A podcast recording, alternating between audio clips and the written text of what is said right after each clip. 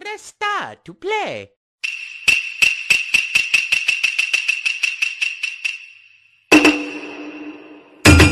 Yo! Let's rock and roll! Let's go! I'm Luigi, number one. Pika, pika! Mario's the name. Jumping's my game. Wahoo! Show me your moves. Okay. Come on! Let's go! This is fun! Nintendo!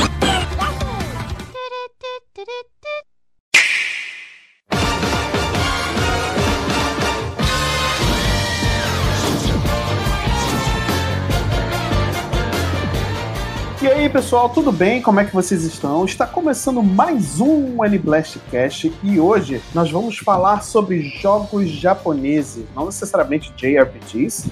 Eu queria que fosse um tema só para esse, mas enfim, não vai rolar. E mas jogos japoneses que saíram aí para os consoles Nintendo durante a história, né? Não só para Switch, mas para desde o do, do Nintendinho até hoje, jogos japoneses aí. E para me ajudar nessa aventura nipônica, eu estou aqui com a minha equipe de profissionais. Olá, eu sou o Mandrake e arigato, sayonara.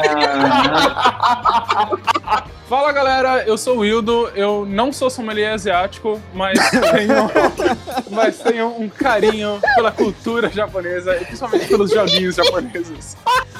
A gente não vai chegar no final desse cast, velho. E lá vamos nós de novo.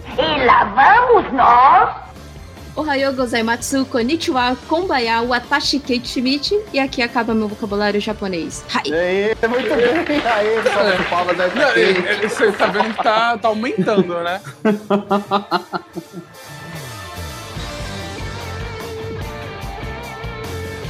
Fala galera, aqui é o Marcel e. Yuga Gurau!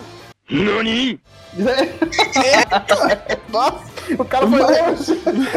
Olha, eu, eu, eu sou descendente de japonês, mas infelizmente a única frase inteira que eu sei falar é, a- é o ultimate do Hanzo do Overwatch. Então é isso aí. Olha aí, muito bem, muito bom. E eu sou o Marcelo e Itadakimasu. É só isso que eu sei falar também. Acho que se juntar todo o conhecimento japonês da galera aqui, a gente consegue comprar uma pizza, pelo menos no Japão. Ué, pe- pelo menos uma pizza ou um sushi. Sushi, sushi. Ai, ai. Pessoal, antes de começar o cast, essa pataquada aqui, eu quero enfatizar com os nossos ouvintes que acessem o site do Nintendo Blast no nintendoblast.com.br para se manterem informados de todas as notícias relacionadas ao mundo Nintendo e que acessem lá a nossa playlist lá no Spotify e nos sigam por lá. É super importante e nos ajuda demais, beleza? Então, pronto, recadinho dado. Agora, Let's go!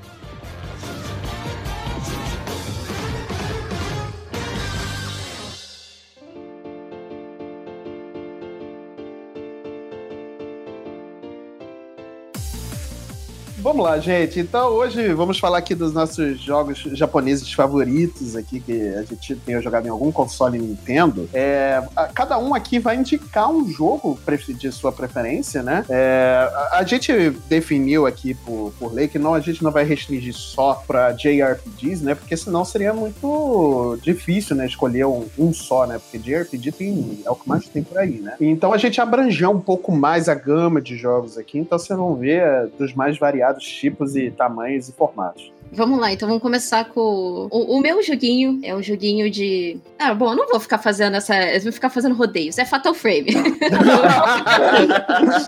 Vamos direto ao ponto. Direto ao ponto. É É um Fatal joguinho, Frame. é um joguinho amigo se- Não é amigo secreto, né? É, exato, sabe? É amigo secreto. Esse jogo é legal, ele fala muito bem, é um pouquinho assustador de vez em quando, mas tá É, legal. É um pouquinho assustador. Mas basicamente, é, ele é conhecido aqui pra gente como Fatal Frame. Na Europa é Pro- Project Zero e no Japão é Zero. Muito bom. Por que não, né?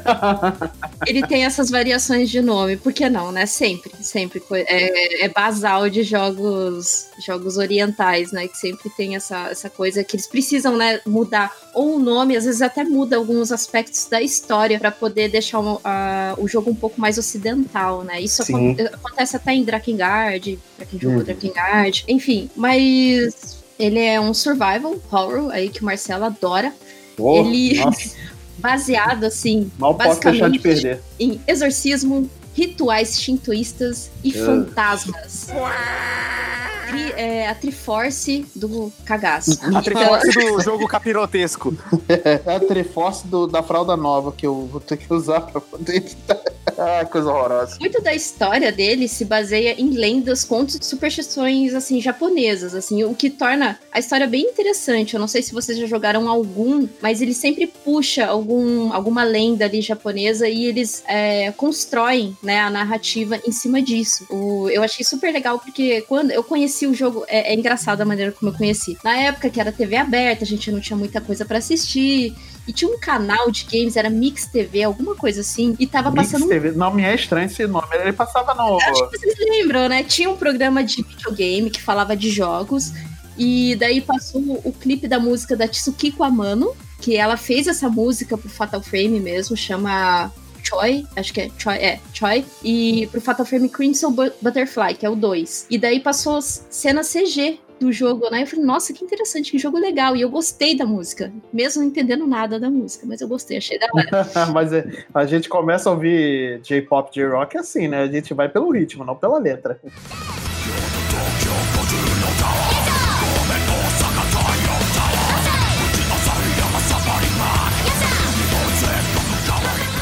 Você vai ver a letra, é uma coisa nada a ver, né? Tipo, É. meu Deus.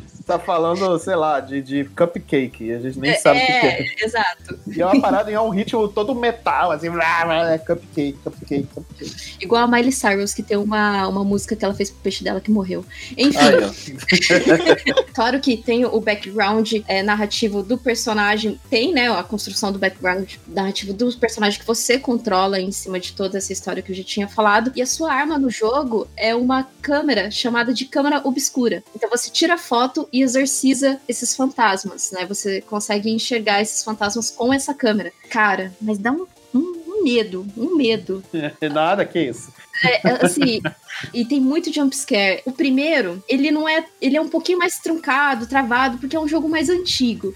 O segundo eu, foi que eu mais gostei. O terceiro é o The Torment, que, que também é bom. E só pra ressaltar aqui, as histórias elas não seguem uma linha narrativa igual, sabe? Ah, você tem que jogar o primeiro pra entender o segundo, jogar o segundo pra entender o terceiro. Cada um tem uma narrativa, mas sempre tem alguma coisinha ali no terceiro que aconteceu no segundo, que assim eles falam, mas não tem nada a ver assim que você fique perdido. Sabe? Então não precisaria jogar eh, em sequência, um, um independe do outro, né, no caso. Não depende do outro. Ah, entendi. Legal isso.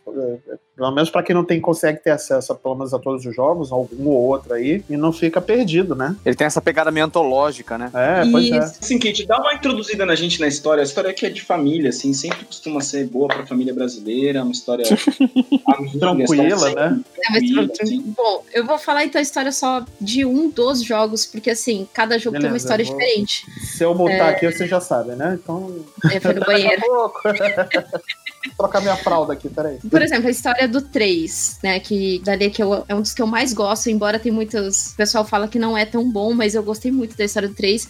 É, é, uma, é a Ray, né? Uma moça, ela é fotógrafa. E um dia ela recebe uma ligação que o, o esposo, esposo noivo, não me lembro, ele sofre um acidente e morre. E, e daí ela fica assim, totalmente imersa nessa melancolia de ter perdido ele. Ela não aceita de maneira alguma. E daí começa a aparecer umas tatuagens no corpo dela. Ela não sabe por que isso está acontecendo. E essas tatuagens, a cada dia que, que, que passa, elas vão subindo assim no corpo dela. Ela vai fe- fechando o braço, fechando a perna, enfim, né? O que a gente paga hoje pra fazer, ela nem precisa precisou pagar pra fazer ali no jogo. Estranho, Mas- aconteceu o mesmo fenômeno comigo. Começou com uma aqui, e aí foi subindo o braço, a perna, que eu não sei de onde é que estão vindo tanta tatuagem, gente. Foi esvaziando sua carteira também, né? É, e a minha carteira foi esvaziando. É, que estranho. estranho, gente. Fica esperto aí, mano. No jogo é o capeta. É toda a narrativa, assim, ela se dá quando a Ray dorme, né? Então ela sonha com é, essas, essas coisas que estão acontecendo. E nesse sonho dela, ela, ela vê essa, essa lenda japonesa dessa princesa, né? Que de alguma maneira morreu também e que tá assombrando ali aquela mansão. E daí ela tem que fazer aquela, aquela fotógrafa investigativa, né? Ó, ela é fotógrafa, tem a câmera obscura, ela acha a câmera obscura, começa a exorcizar os espíritos ali no sonho dela, pra entender o que tá acontecendo com ela, por que, ela tá sendo tomada por essas tatuagens entender por que que essa também a narrativa do que que essa princesa, por que que essa princesa morreu, enfim. É que se eu contar muito, dá muito spoiler e tem muito plot twist na história, sabe? Mas, mas, esse- mas ela vai pra algum lugar pra poder investigar isso? É no Ou esse é sonho. muito da história? Ah, É, é do do sonho, sonho. né? Isso, ela, aí ela acorda e ela faz a. Quando você acorda, o jogo se passa no apartamento, ele é como se fosse um Silent, é, Silent Hill The Room, sabe? Você acorda, Sei, se sei, sei. passam algumas partes ali no apartamento, você volta a dormir, e quando ela volta a dormir, o jogo todo é numa mansão que ela tá explorando. E daí ela vai entendendo toda essa lenda dessa princesa, né, que morreu, e também Hum. tem um certo envolvimento com tatuagem e tal. E ela vai entendendo o que tá acontecendo com ela. E Entendi. junto disso, ela ainda carrega aquela melancolia de não ter aceitado a, a morte do noivo. Toda essa narrativa, ela, ela liga os pontos no final, assim, né? Por que que isso tá acontecendo? Caraca. E. É, é, por isso que eu gostei mais de- desse Fatal Frame, da narrativa desse Fatal Frame. O Uhum. 2 já é de duas irmãs gêmeas, que daí é, é numa outra lenda japonesa. O 2 é pesadíssimo. Pesadíssimo o 2, é. É engraçado que, na verdade, a- o- esse rolê de melancolia é sempre uma coisa que tá, é constante em Fatal Frame, né? O 2 tem, tem esse rolê mais ou menos com uma das irmãs, né? O 5, é o 5 que saiu pra Wii U? Eu me perdi na numeração. É o do Wii U é 5, não. O- é, quatro- isso mesmo, isso mesmo. É, é alguma coisa Black, Blackwater. Ele também tem, tem toda essa pegada, a, a constância, né, de, de melancolia, de agonia, de- dessa coisa pesada, super, super família, super de boa, assim, pra você conversar com a família no domingo, né? É, é uma coisa bem Quando tá gostosa. comendo assim. macarrão, né? assim, Nossa, é maravilhoso. É uma coisa assim que você consegue encontrar nessa franquia com facilidade. E eu acho que talvez isso seja um reflexo, assim, do terror japonês, talvez. Porque a gente vê isso Hum. bastante é, em- no terror japonês em, em outras mídias também, né? Filmes, é, séries e coisas do tipo. É, eu concordo. Eu acho que exatamente o Fatal Frame é uma das franquias de jogos que consegue emular melhor a estética de filme de terror japonês, né? Tipo, desde a fotografia com uma coloração meio azulada, até esse ar de melancolia, de tristeza. Eu, eu tenho, eu- realmente, eu tenho a impressão que eu tô assistindo chamado ou o grito quando eu jogo Fatal Frame, tá ligado? E eu também acho interessante esse lance deles pegarem essa lenda de que tem muitos povos que acreditavam que quando você tirava foto de uma pessoa, você meio que roubava a alma dela. Isso. Então o Fatal Frame ele se aproveita desse conceito pra construir toda a narrativa, toda a mecânica de jogo da história. Eu acho isso muito inteligente. Cada jogo, isso que o Wildo falou, faz muito sentido porque cada jogo ele é focado em algum sentimento da personagem principal ali, envolvida. É, o 2 seria o sentimento de culpa de uma das irmãs.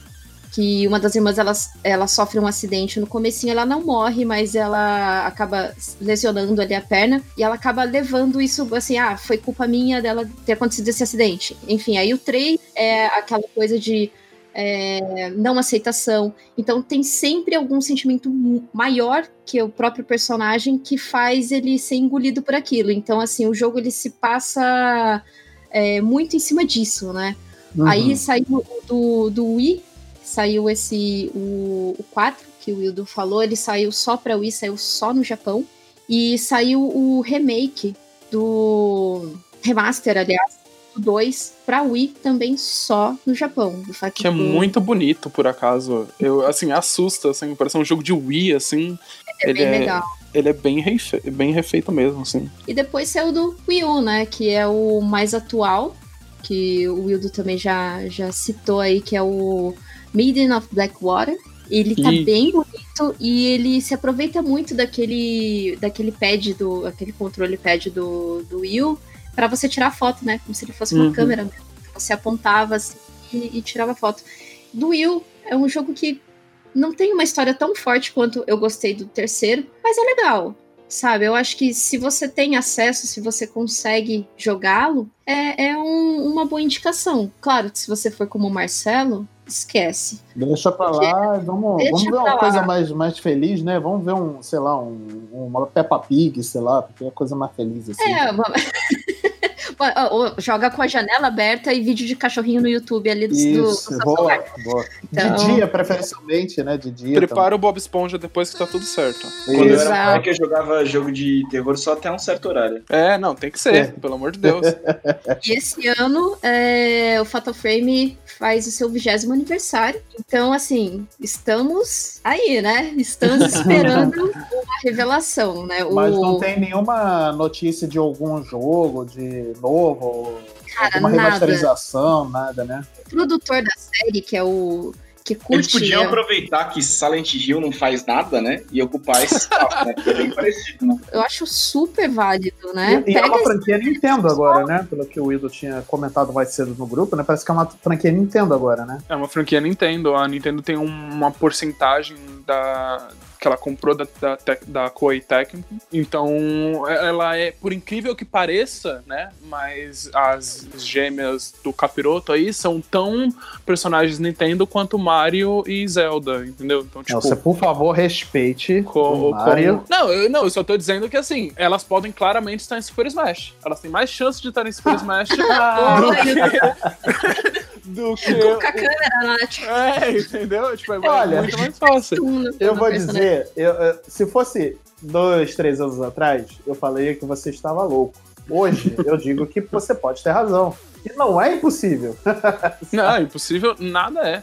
Inclusive, Nada. o produtor falou que ah, ele deu entrevista, não recentemente, mas há um bom há um tempinho atrás, que ele tem desejo de, de ter uma continuação e que a continuação fica na- nas mãos da Nintendo. Ele, ele precisa que ela dê uma dê aprovação para eles seguirem em frente e fazerem mais jogos da franquia. Fica a dica de crossover, Eternal Darkness e Fatal Frame, ia ser bom. Tudo Olha aí. na mão da Nintendo, a Nintendo não faz nada. Oh, É, meu Deus é. do céu. É, mas eu acho muito válido isso, se aproveitar de que Silent Hill não tá fazendo nada, cara, põe essa franquia. e botar como uma franquia de terror grande aí, né? Sim, sim. Porque hoje só tem Resident Evil, né, praticamente, né? É, A maioria dos jogos de terror que a gente tem, eles são ocidentais. Você tem, sei É. lá, o Outlast, você tem. O Resident Evil, apesar de ser uma franquia japonesa, ele, mano, se ocidentalizou bastante. Ele ficou muito mais parecido com Outlast, com Alien Isolation no, no- no decorrer dos anos, do que realmente uma franquia japonesa assim, raiz. O, Tipo, Fatal Frame, o Silent Hill, e- eles deixaram uma lacuna aí que precisa ser preenchida, né? É, O Resident Evil é um negócio bem estranho, né? Porque ele, se- ele sempre me pareceu ser uma franquia é, ocidental, mesmo tendo sido praticamente feito por japoneses, né? É, ah, cara, sim. eu acho que a partir do 4 ele, ele acabou adquirindo essa cara aí. Eu acho que os anteriores nem tanto. Pode ser. discutível. Discutível. Acho- discutível. No mínimo, no mínimo é Sete. discutível, né? 7 volta a dar um passo atrás, né? Tipo. Cara, eu acho que ele Sim, sempre foi bem ocidental, né? Você vê o. o Não, um o- tem aquela entrada. É, aquilo de filme americano, aquilo é muito É, entrada então, de filme aquilo- dos é, 80 pois americano. Aquilo tem muita. É, tipo, é, é muito massacre da Serra Elétrica, sabe? Muito Evil Dead. Tipo, não tem cara de terror japonês. Que nem, Até tipo, mesmo o design dos personagens em si, ele é muito. Não, não muito por mais serem- americanizado. É muito mais americano, não só por serem americanos, né? Pelo nome É. e tudo mais, mas exi- é o existe- design deles, né? Eu, eu acredito que justamente seja porque o, o Resident Evil se passa nos Estados Unidos e ele se inspira em várias franquias de norte-americanas, né? Tipo, Uhum. Jorge Romero era pra ser um dos diretores, assim, do, um Uhum. dos construtores do, fi- do jogo, do filme e tal. Então, Uhum. provavelmente eles tentam emular a linguagem americana. Não é que nem o Fatal Frame que eles realmente entram na barca aí do terror japonês e, e tentam, Sim, tipo, replicar a experiência do cinema num, num jogo. Tipo, isso Sim, é assustador. Porque realmente o terror japonês é muito mais psicológico, muito mais emocional do que o americano, que é tipo tripa voando e por aí vai.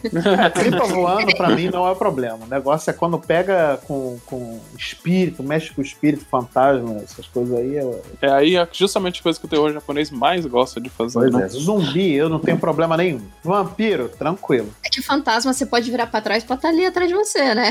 Agora não. Better pay attention now, cause I'm the boogeyman. Whoa,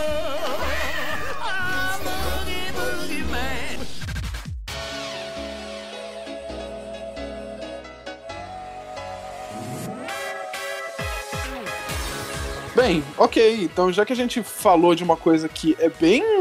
é, pega bastante aspectos da cultura japonesa, eu, o meu jogo, ele é mais, assim, palatável, eu acho, pra muita gente que não, não é muito afim de uma coisa tão. tão oriental. Não sei, não sei onde estou indo com essa frase, mas o meu jogo é baioneta. You're putting on quite a show, little magician. Porque Aí ba- sim, é, hein? entendeu? aí sim. É, Aí é, é, agora, agora estamos falando a mesma É. língua. Pô, baioneta. Porque, assim, é, Bayonetta é uma franquia, é, uma franquia exclusiva Nintendo agora, novamente, né? A Nintendo fechou essa parceria aí com, com a série o Kamiya. E ela começou originalmente lá no Xbox 360 e no PlayStation 3. Inclusive, existem boatos de que a versão de PlayStation 3 é uma das piores versões pra se jogar ever. Eu não joguei o jogo no PlayStation 3, então não sei como que funciona. Atualizou, não ficou tão horrível. É, ele é menos pior. Mas assim, é um jogo maravilhoso. É um hack and slash é, criado pelo Hideki Kamiya, que é o mesmo cara que fez o.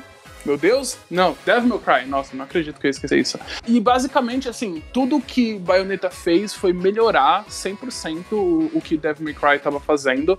Então, tipo assim, eles é, melhoraram o, ah, o esquema de luta, o esquema de ranqueamento, a, a história, até um pouco a personalidade. A Bayonetta é um- uma das personagens com mais carisma que você possa imaginar. Ela sabe o que ela tá fazendo, ela gosta do que ela tá fazendo, e isso é muito bom, assim, sabe? Tipo, é, é muito gostoso você ouvir ela falando, principalmente que aqui na, na, na nossa versão ela fala com um sotaque britânico, assim, sabe? o que dá é, um- é lindo demais, é lindo é, demais. dá uma certa, sei lá, um, Um arrepio, né? É, entendeu? Você presta atenção, aquela mulher gigantesca de dois metros, só com cabelo no corpo, sabe? Tipo, É, falando. dois metros, dois metros só de perna, né? É maravilhoso, assim, sabe? Esse jogo é, é incrível. E a baioneta realmente é, é muito. é e não à toa que entrou como. A, a baioneta entrou como personagem no, no Smash Bros, né? Porque ela ficou Pois muito é. popular, né? Talvez pela hipersexualidade que fizeram da, da personagem. Talvez. Então, isso, é, isso, é um grande, isso é uma grande coisa que eu acho que dá até pra gente conversar um pouco, que a, a Bayonetta, ela é uma personagem super é, sensual, e, su- Sim, e ela é uma personagem super sexual, sim. Sim.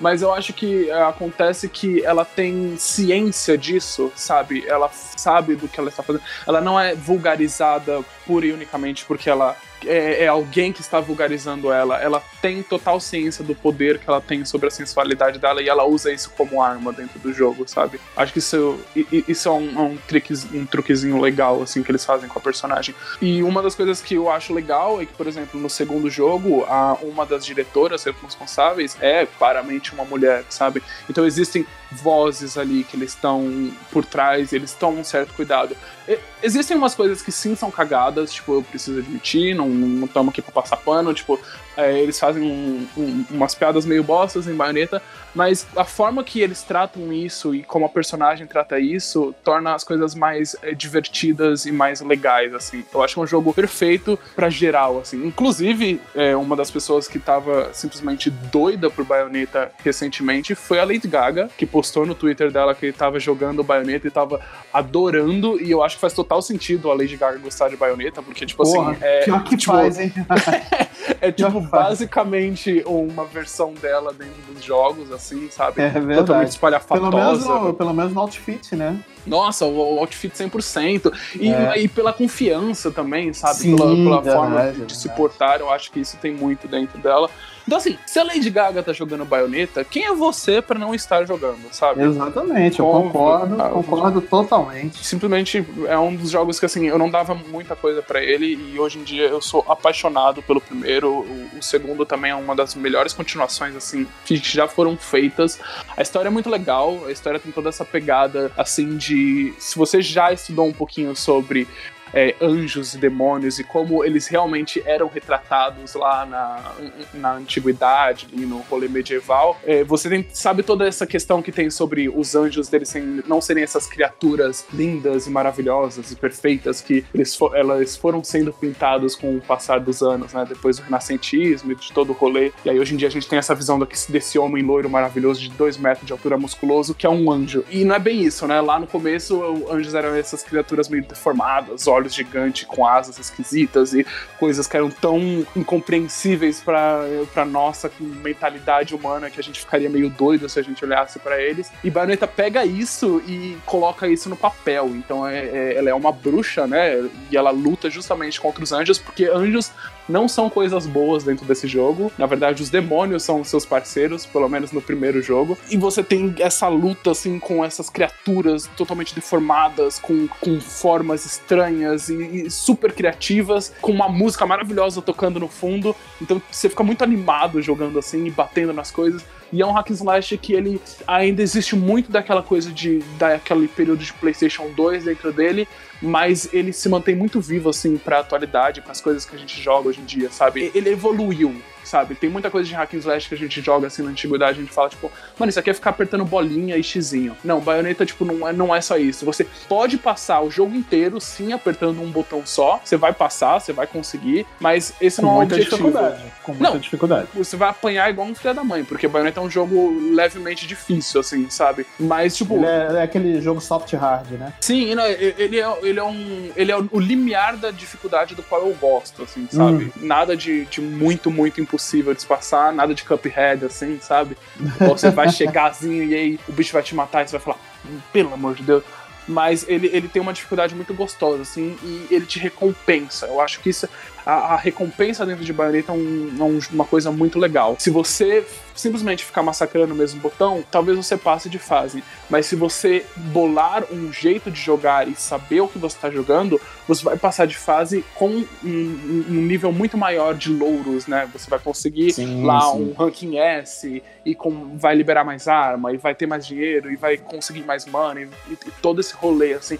Acho que isso funciona muito bem dentro de Bayonetta. E eu fico muito ansioso, assim, pro 3, pelo amor de Deus. Nossa, eu quero muito ver o 3, porque aquele trailer que saiu, acho que há uns dois, três anos atrás, né? Da baioneta toda machucada no chão e atirando num, num- num inimigo invisível. Né, que a gente não, não viu. Cara, que, que, que, que- maravilha. Assim, o, o Hildo sintetizou muito bem o que é baioneta. E, cara, eu acho que eu só posso complementar dizendo que realmente é um dos meus jogos de ação favoritos. É uma das minhas franquias favoritas. Assim, é, baioneta é- é pegou tudo que eu não gostava, por exemplo, de Devil May Cry, fazendo essa comparação, né, já que o, quem- o criador é o mesmo, né? Pegou essa tudo que, que tava de errado com Devil May Cry 1 e 2, principalmente o 2, né?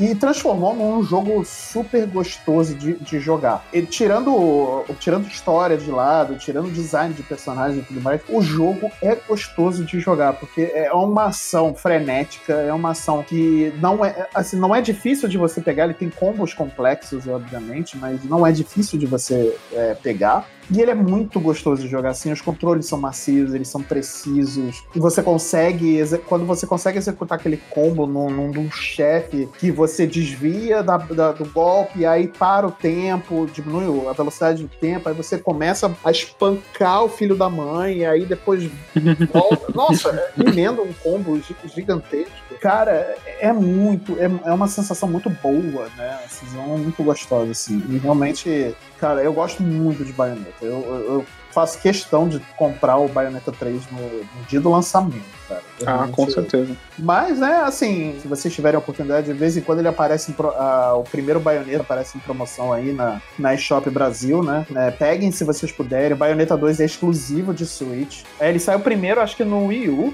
e depois ele veio pro. teve um porte pro Switch. Então ele é exclusivo Nintendo agora. O 3 vai ser exclusivo Nintendo, né? Então aproveitem, cara, que é uma.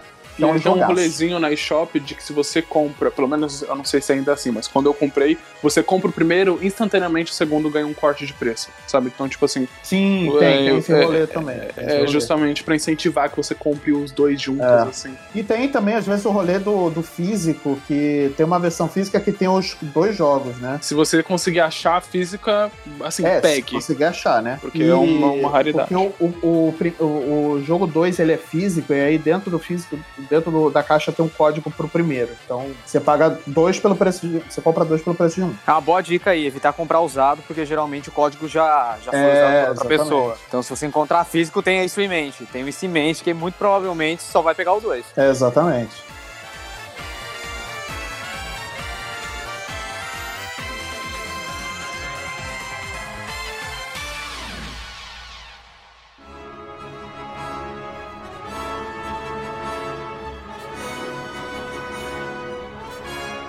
Lá, então eu vou trazer aqui pra, pra, pra gente. é, imaginem, eu quero que vocês façam esse exercício mental. Vocês já jogaram Professor Layton? Já. E vocês sabem, obviamente, o que é Pokémon, né? Pokémon, essa franquia maravilhosa. E vocês é, já viram alguma animação do estúdio Ghibli, né? Com total certeza, né? Sim. Então, agora pega esses três elementos que eu falei agora e coloca num jogo. Esse jogo é Nino Kuni, Wrath of the White Witch, que foi Putz. remasterizado e saiu agora pro Switch. You really think I can? Course you can! You are the pure-hearted one! And the legends say that the pure-hearted one will drive away the darkness! Saiu ano passado pro Switch. Esse jogo, cara, eu vou falar assim, eu, eu gosto muito de JRPG. Muito, muito, muito, muito. Eu confesso que eu comecei a jogar Nino Kuni pelo segundo, que saiu há um tempo atrás na, no PS4 e tudo mais, e eu adorei, eu adorei o jogo. E aí eu fui pegar o primeiro pra poder, pra, pra poder ver como é que era, como era o esquema e tudo mais. E eu descobri que era um jogo totalmente diferente do segundo, porque o, o primeiro, mil vezes melhor do que o segundo. Não que o segundo seja um, um jogo péssimo, um jogo excelente. Um jogo excelente. O segundo não tem o estúdio o Ghibli, Marcelo. Não tem, é, não tem o estúdio Ghibli que faz a arte do, do jogo. O estúdio Ghibli realmente faz a arte do jogo. Isso é E todo- sensacional, né? Isso é sensacional. E ele é um jogo que não é. é, ele tem uma história tão cativante, porque é história estúdio Ghibli. Então você sabe que vai ter uma excelente história ali. É, como toda, toda a história do, do estúdio Ghibli, né? Ele começa com uma tragédia pessoal, né? E, e muito particular do, do, do protagonista, que se chama Oliver, né? E aí, depois desses eventos, ele é transportado para um mundo mágico, né? Onde tem várias pessoas interessantes e criaturas mágicas, né? E aí ele conhece um- uma criatura chamada Drip. E nessa terra mágica acontece um- algum mal extremo aí, que é é, realizado pelo mago Shadar, que tenta espalhar o mal e conquistar a terra, né? E aí, cara, é- o que é legal desse jogo é que, assim, as fases, o, o mundo do jogo, ele não fica preso só a esse mundo mágico que o Oliver é transportado. Ele passa num- pelo mundo real também. Então ele volta pra terra dele, assim. Eu não quero estragar muito, não quero contar muito da história, porque a história, como o Fatal Frame, a Kate bem falou aí, tem muitas reviravoltas, né? O, o- esse Nino Kuni também tem. Então, assim, é um jogo que eu acho que vale muito a pena vocês peguem, porque é um jogo muito divertido de jogar. É uma história que te cativa, é longo, é longo. É é uma história que te cativa. Você vai ficar horas treinando os seus, as suas criaturas, porque ele tem esse, essa mistura de Pokémon de você capturar criaturas e treinar pra batalhar, porque não- o seu personagem não é quem batalha, e sim as suas criaturas, os seus companions, né? E você fica preso no jogo, assim, durante muito tempo. E preso num bom sentido, não é que você fica, meu Deus, eu preciso terminar isso, não sei o quê. É um, é um preso que você não consegue desgrudar, é uma coisa boa, porque ele te traz uma boa, uma, uma, uma good vibe boa, sabe?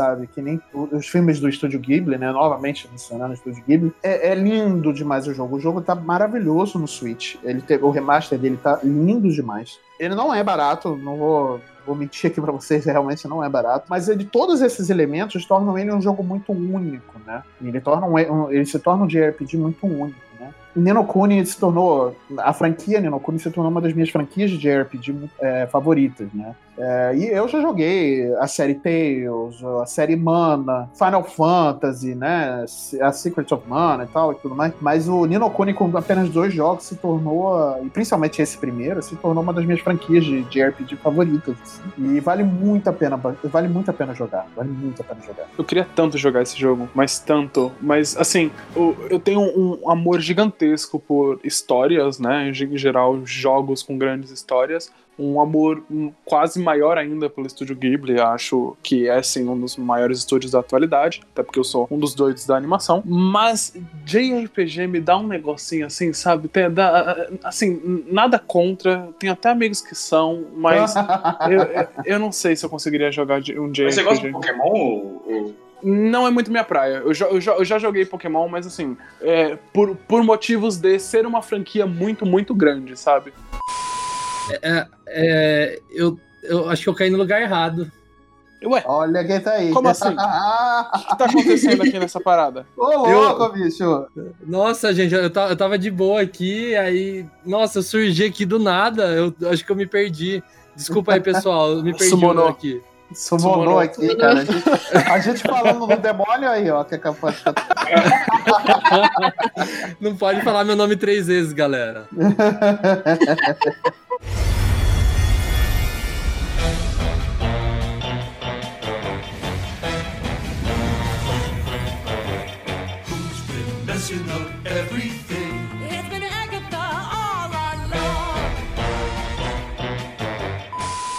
Que eu realmente tenho medo de participar, de, de ir a fundo na franquia, por ser um, um JRPG, e principalmente agora que você falou que ele é um JRPG longo, me deu mais medo ainda, sabe? Porque eu falei, tipo, me diz você, ele é amigável pra novas entradas, pra novos entrantes nesse mundo, ou você acha que se, se você não é um cara que entende geral do que como a mecânica de um JRPG funciona, como que atende ali os rolês, talvez não seja tão bom começar por ele.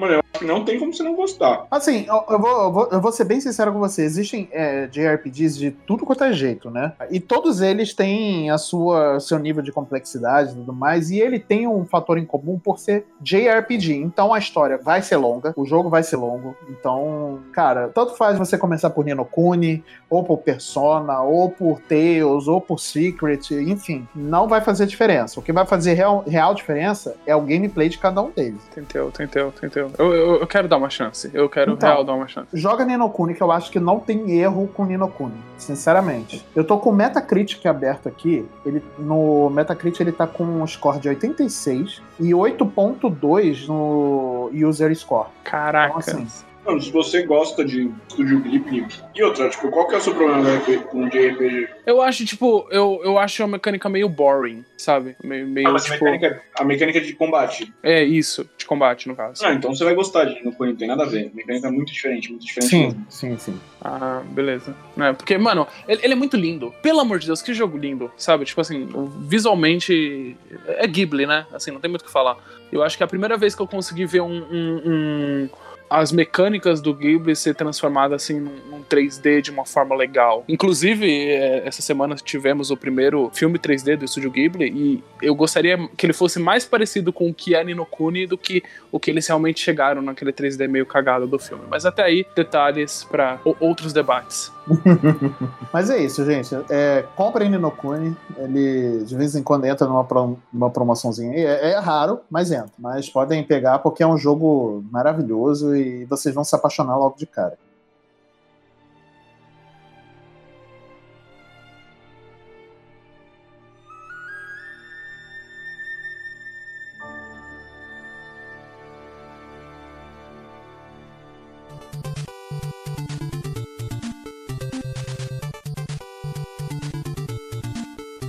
Então, gente, seguinte, cada um aí trouxe praticamente uma temática completamente distinta e um gênero de jogo também completamente distinto. A gente já viu um horror survivor com elementos de fantasma, já falaram sobre uma bruxa num jogo de hack and slash, depois tro- trouxeram o Nino, o Nino Kuni, que tipo tem uma pegada Studio Ghibli num JRPG, e agora eu queria trazer um plataforma side-scroller muito bom que começou na Nintendo, vou falar de Mega Man. Não, mentira. Apesar de eu estar morrendo de vontade de falar do Blue Bomber de novo, dessa vez vou trazer o, o Castlevania, que é uma franquia que também nasceu nos consoles da Nintendo, né? É uma franquia aí que foi é, encabeçada pela Konami. E ela começou em 1986, mano, e praticamente passou por todos os consoles relevantes da Nintendo. Eu só não digo todos os consoles, porque não teve jogo aí pra Virtual Boy, por exemplo, mas Olha aí. praticamente todos os consoles da Nintendo receberam aí um título da franquia Castlevania e a maioria dos jogos foi muito bom, certo? Tipo, infelizmente, tipo, o Nintendo Switch é, e o Nintendo Wii U, eles não receberam um jogo novo, né? Um jogo recente, mas pelo menos assim, tipo, no Virtual Console você consegue jogar alguns jogos, no Nintendo Switch saiu uma coletânea de aniversário da franquia Castlevania. E, e tem os jogos mais legais que eu acho que estão no Game Boy, que é o Area of Sorrow e Area of Dawn, né? Então, estão, o, No o D- Area não, of Sorrow Game Boy é- não, o DS, né? Desculpa. É, o Era of Sorrow, ele é do Game Boy Advance, né? E o Dawn of Sorrow, tipo, tem esse nome aí porque na época o DS tava com aquela mania de todo jogo tem que ter um nomezinho que tem um D e um S, né? Eles Isso. lançaram o Dawn of Sorrow. Ele é bom, mas por ele tentar enfiar a goela abaixo a mecânica da, da, da Styles pra você fazer as magias, acaba deixando o jogo um pouco chato. O Area of Sorrow é um jogaço, cara, é um Area jogaço. of Sorrow é legal demais, legal demais. Deixa eu ver se eu entendi. O Marcelo acabou de falar que o melhor Castlevania não é o Symphony of the Night. Não e o Mandrake. Night. E o Mandrake não surtou? Peraí, como assim? O Mandrake Não, não, não, peraí, surtou? peraí. Então, não, ó, esse que é o problema, cara. O Symphony of the Night, ele não, nunca foi lançado num console Nintendo, por incrível que Ah, pareça. entendi. Ele entendi. nunca foi lançado. O que, Não, que mas- acontece? É, tipo, o Symphony of the Night, ele realmente é o Castlevania mais aclamado, pelo menos dentro da, da mecânica lá dos Metroidvania, né? O, tipo, é, na minha opinião, é, os melhores Castlevanias têm essa pegada Metroidvania. O primeiro que foi feito foi o Symphony of the Night. O, o estilo Metroidvania floresceu nos consoles da Nintendo, porque você teve três no Game Boy Advance e você teve três no DS. Fora no 3DS que você tem um híbrido aí entre 3D e Metroidvania, que é o Mirror of Fate, tá ligado? Nossa, Mirror of Fates é legal, hein? Infelizmente, o primeiro mesmo, Metro, o primeiro Metroidvania que saiu, que lançou o gênero, tipo, não sei porquê, ele nunca foi lançado por um console Nintendo. Tipo, na, no Anniversary Collection não tem o Symphony of the Night, não tem o, o Round of Blood também, que é um, um jogaço que também a gente teve uma versão bem diferente que saiu aí, um port bem mal feito que saiu pro Super Nintendo, né, que é o Drácula X. Então, isso é meio triste, assim, tipo, os melhores Castlevanias, eles não saíram diretamente nos consoles da Nintendo, apesar de, com certeza, a Nintendo ter dentro do catálogo dela a grande maioria dos jogos que saíram dessa franquia aí. Eu poderia dividir a franquia, tipo, em, em três fases, né? A gente podia, sei lá, falar a primeira fase dos Belmont, que é a fase 2D, você tem a fase Metroidvania. Você tem uns jogos 3Ds aí que estão jogados, que tem alguns que são razoáveis, tem alguns que são ruins, mas eu não diria que nenhum que Eu é... acho que tem dois pro 64, né? Tem. Tipo, um deles é razoável e o outro é, É. realmente muito ruim, É, sabe? o primeiro que saiu é bem razoável, assim, dá pra jogar, dá pra você ir até o final e falar, ah, beleza, legal, tem um jogo aí, 3D do Castlevania. Agora o segundo realmente é esse. Mas assim, se eu pudesse pegar aí e dar umas dicas de Castlevanias legais pra você jogar, eu focaria no Castlevania 3, que é muito bom, que inclusive ele serviu de base para pro anime que a Netflix mandou produzir. Então, ele é um Que é jogo que você tem múltiplos sinal. personagens, oh, sensacional. Primeira aparição do Alucard é ali, sabe? Eu acho que é esse bem... 3 ele saiu pro, pro Super Nintendo ou foi no Nintendinho? Foi Nintendinho. Ele saiu pro Nintendinho. Na verdade, a franquia Castlevania, ela nasceu no Nintendinho, né? Ela nasceu naquele Famicom Disk System, saca? Era tipo como se fosse um Isso. sistema de disquete do Nintendinho. O Castlevania saiu ali. Quais que são que tem no Collection, hein, ô Marcel? Já aproveitando aí, que tem no Switch. Castlevania 1, Castlevania 2, Simon Quest, Castlevania 3, o Drácula's Curse, Super Castlevania 4, que na época eu não gostava muito, mas ele é realmente bom. Ele é como se fosse um remake que saiu em 16 bits pro primeiro Castlevania. O Castlevania The Adventure, se eu não me engano, é um Castlevania pra Game Boy. Ele é, tipo, mano, bem razoável, não sei porque botaram ele aí. Castlevania 2 Belmont's Revenge, que também eu acredito que seja pra Game Boy. Castlevania Bloodlines, que originalmente ele saiu pra Mega Drive, e aí depois ele entrou nessa coletânea aí, tem pra Switch, que vale muito a pena. Você joga com dois personagens durante o conflito da Primeira Guerra Mundial, e você tem que lutar contra, como se fosse uma prima do Drácula. É muito, muito bom, cara. Tipo, a ambientação, tipo, 1917, assim, é muito boa. E, E, é- ele e faz... era de? De Super Nintendo? Não, ele saiu originalmente pra Mega Drive, então ele tem essa pegada 16 bits, só que ele tinha aquelas características mais de Mega, sabe? Umas cores um pouco mais escuras, você tem um som é, um pouco inferior ao do Super, mas você tem uma pegada um pouco mais adulta do que eram os jogos que saíam no Super Nintendo. Então, ele é muito bom. Desses daí, tipo, é, na, da fase Castlevania pré-Metroidvania, esse daí, tipo, é um dos melhores jogos da, da série, tipo, de longe, tá ligado? Saiu, tam, saiu também o Kid Drácula nessa pegada aí, que é tipo como se fosse uma versão um chibi fofinho do Castlevania que saiu pra Game Boy. Só que, na minha opinião, ele é muito mais. Cara, eu vou cair nisso de novo. Ele parece muito mais Mega Man do que Castlevania, saca? Tipo, a jogabilidade dele. Pra Lembra- vocês, você tá, você tá elogiando o jogo, então é isso que você tá fazendo. Então, depende do seu ponto de vista, porque ele parece Mega Man clássico, não Mega Man X, tá ligado? Ma- Marcel, a gente semana passada já falou sobre, sobre Mega Man. Dois programas, não dá. Não Me dá. deixa, me deixa, me deixa, cara. Me deixa. Oh, mas em qual Castlevania que você luta contra o, o Fiuk lá? Ué, todos, né, velho? Cara, eu ouvi falar, eu ouvi falar. Eu ouvi falar que o remake, o final, você joga contra a Carol com K. É, o, não, é no Symphony of the Night, quando você pega o óculos, você luta contra o bicho que tá dominando a mente do Richter, é a Carol com K. Descobrimos o final do Big Brother. Agora falando sério, o Bloodstain, o, aquele jogo que é dos criadores do, do, do Castlevania. Vocês acham que ele dá um, um gás legal pra franquia? Porque a franquia tá meio morta, né? Castlevania, assim, Castlevania tá indo muito bem no- nos animes, né? No Netflix aí, a galera fez um, fez um sucesso legal, mas a franquia tá meio parada, né? Vocês acham que o Bloodstained consegue dar, tá dando uma sobrevida legal, assim? Ou ele meio que, sei lá, não fede nem cheira? Ah, ele é um Castlevania wannabe, né, velho? Tipo, aliás, ele é um Symphony of the Night wannabe. Ele é legal, tá ligado? Mas ele não é o Symphony. E, tipo, a versão de Switch, mano, não vale a pena. Ele viu todo bugado, eu comprei, tipo, na pré-venda e, mano, é uma tristeza, velho, entendeu? Então, assim, hoje ele tá um jogo razoável pra você jogar. Eu acredito que se você tiver outra plataforma que não Switch pra jogar, é melhor. Infelizmente, tipo, me dói falar isso, mas é verdade. Porque a atenção que foi dada pro porte pra Switch foi, assim, tipo, é risível, sabe? Eu acho que ele, ele tenta resgatar alguns elementos da franquia Castlevania, mas ainda assim, pra mim, não é o Castlevania. Eu gosto da, tipo, do lore oficial, né? Que é a eterna luta da família Belmont contra, tipo, o mal encarnado na figura do Drácula, que de vez ou outra é o Drácula, vez, tipo, é outro personagem, sabe?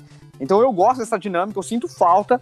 É, ao contrário do que as pessoas dizem, eu gosto do Lords of Shadows, sabe? Eu acho que, pô, foi uma boa abordagem. Eu, eu acho que as duas franquias poderiam muito bem coexistir, sabe? Tipo, duas linhas do tempo alternativas. Eu acho uma pena também não ter saído pra Switch, tipo, sei lá, uma coletânea com Lords of Shadows 1 e 2, porque o Switch roda tranquilo, entende? Então eu acredito que talvez o anime reacenda aí a, a vontade da galera, tipo, de ver mais coisas da é franquia. Konami, gente. Konami não vai fazer jogo, vai demorar pra Konami fazer jogo, gente. Só se É, ela... Eu eu também acho, tá ligado? Eu acho que é mais fácil. Eles não estão fazendo nem Metal Gear, velho. Eu acho muito difícil eles fazerem Castlevania agora.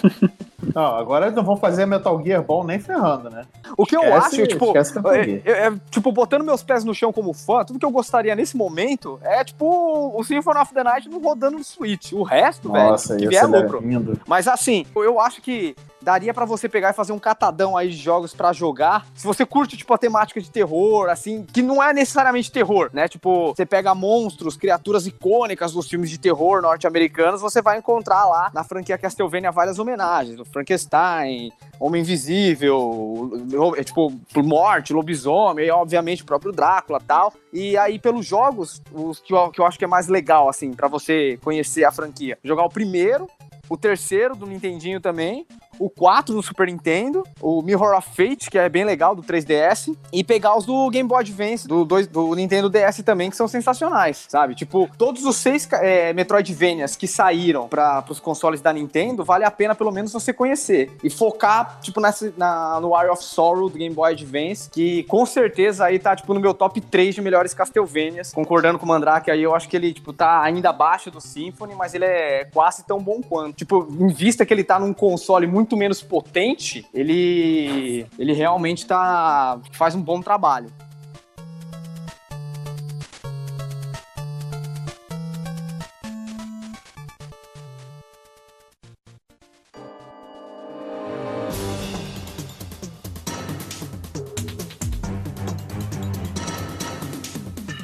Falar aqui de um, do jogo que saiu no GameCube, exclusivo de GameCube, feito pela.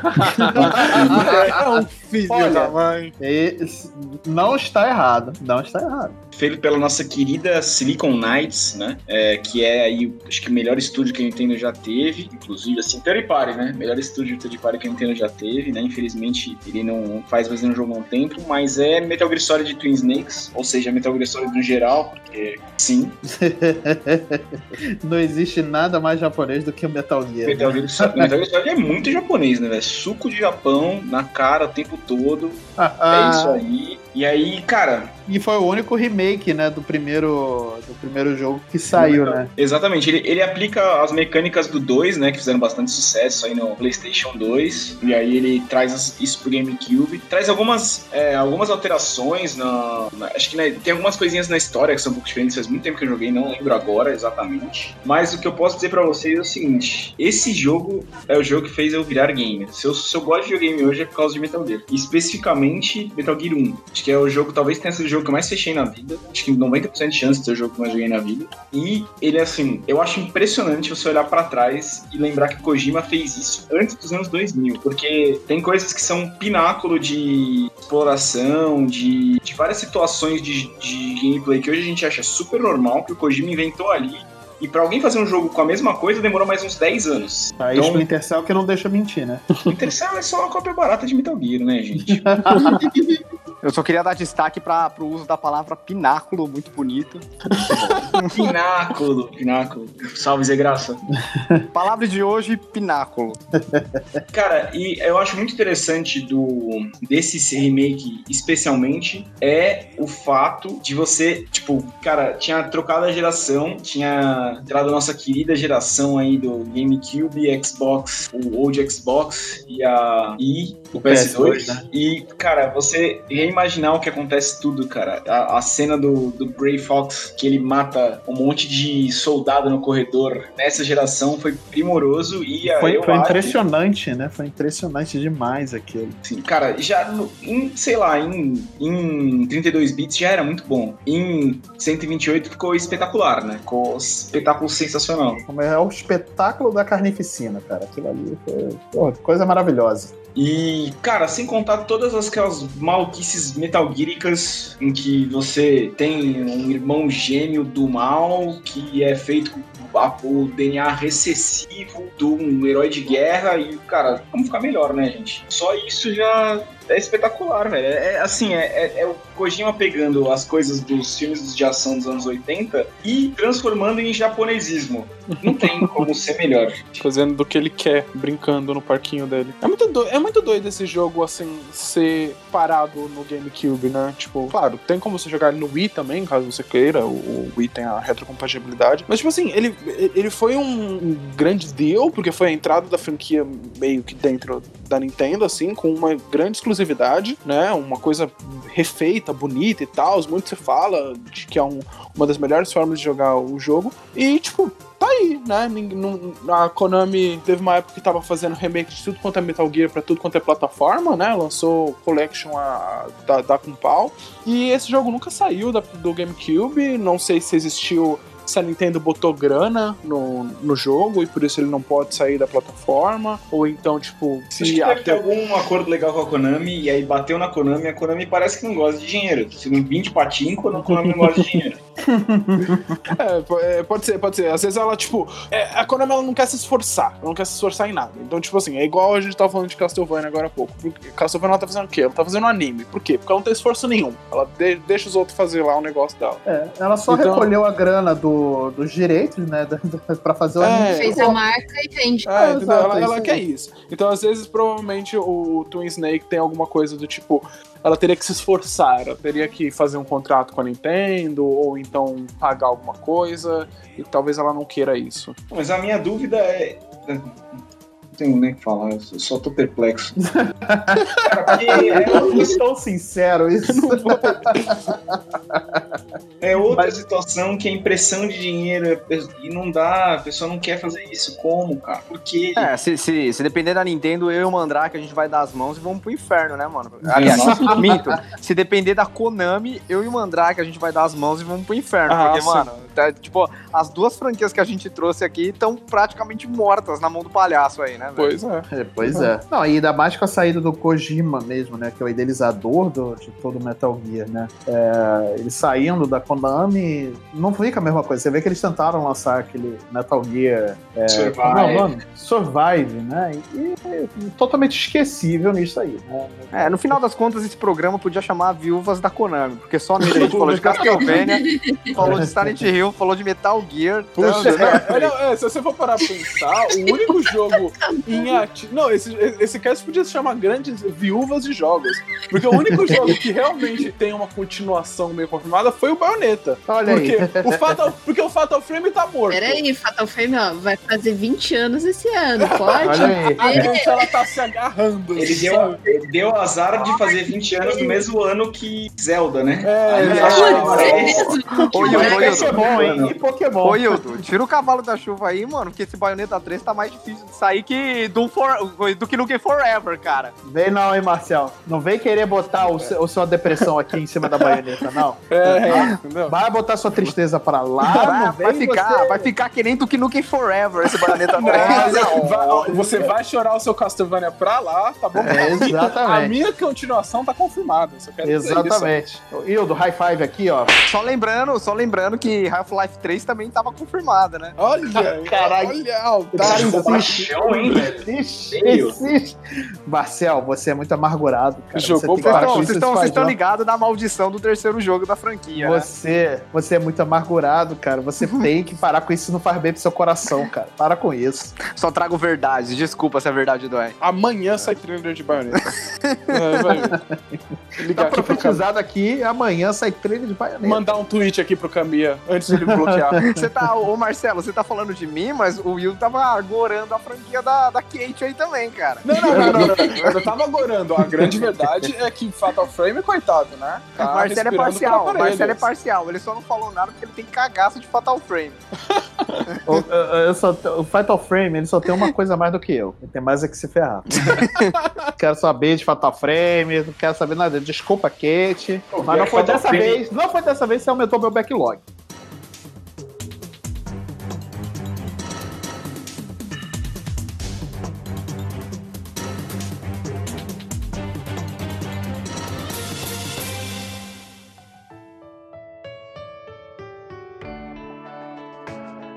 É, pessoal, vamos encerrando aqui mais esse maravilhoso cast.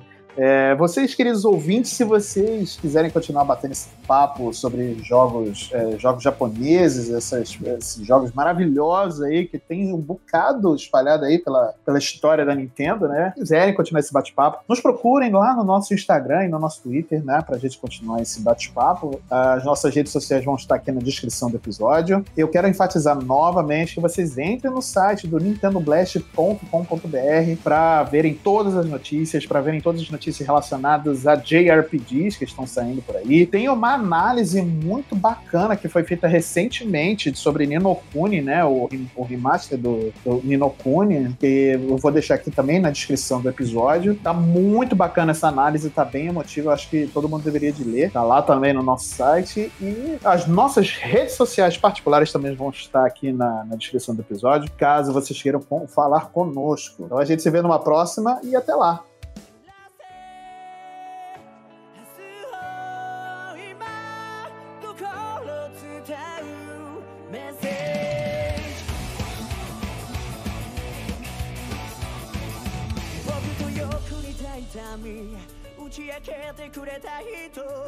ふと一人じゃないだって思えたんだ。だけど流れた涙噛みしめたぬくもりをいつまでも僕は抱きしめていられる。